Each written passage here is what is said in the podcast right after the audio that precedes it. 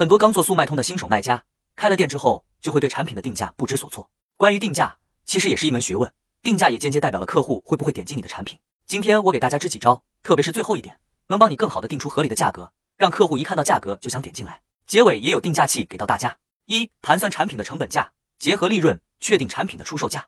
二、定价时还应考虑平台费率、利润率、产品成本、物流运费等。三、参考同行或者同类产品的价格。四、提前做好价格预估和计算。由于内容较多，一两句话也说不清，更多定价策略和公式还有定价器，我都整理在这个文档了，能帮你更合理的定价，赚取更大的利润。想要的可以点赞、收藏后，在评论区回复六六六领取。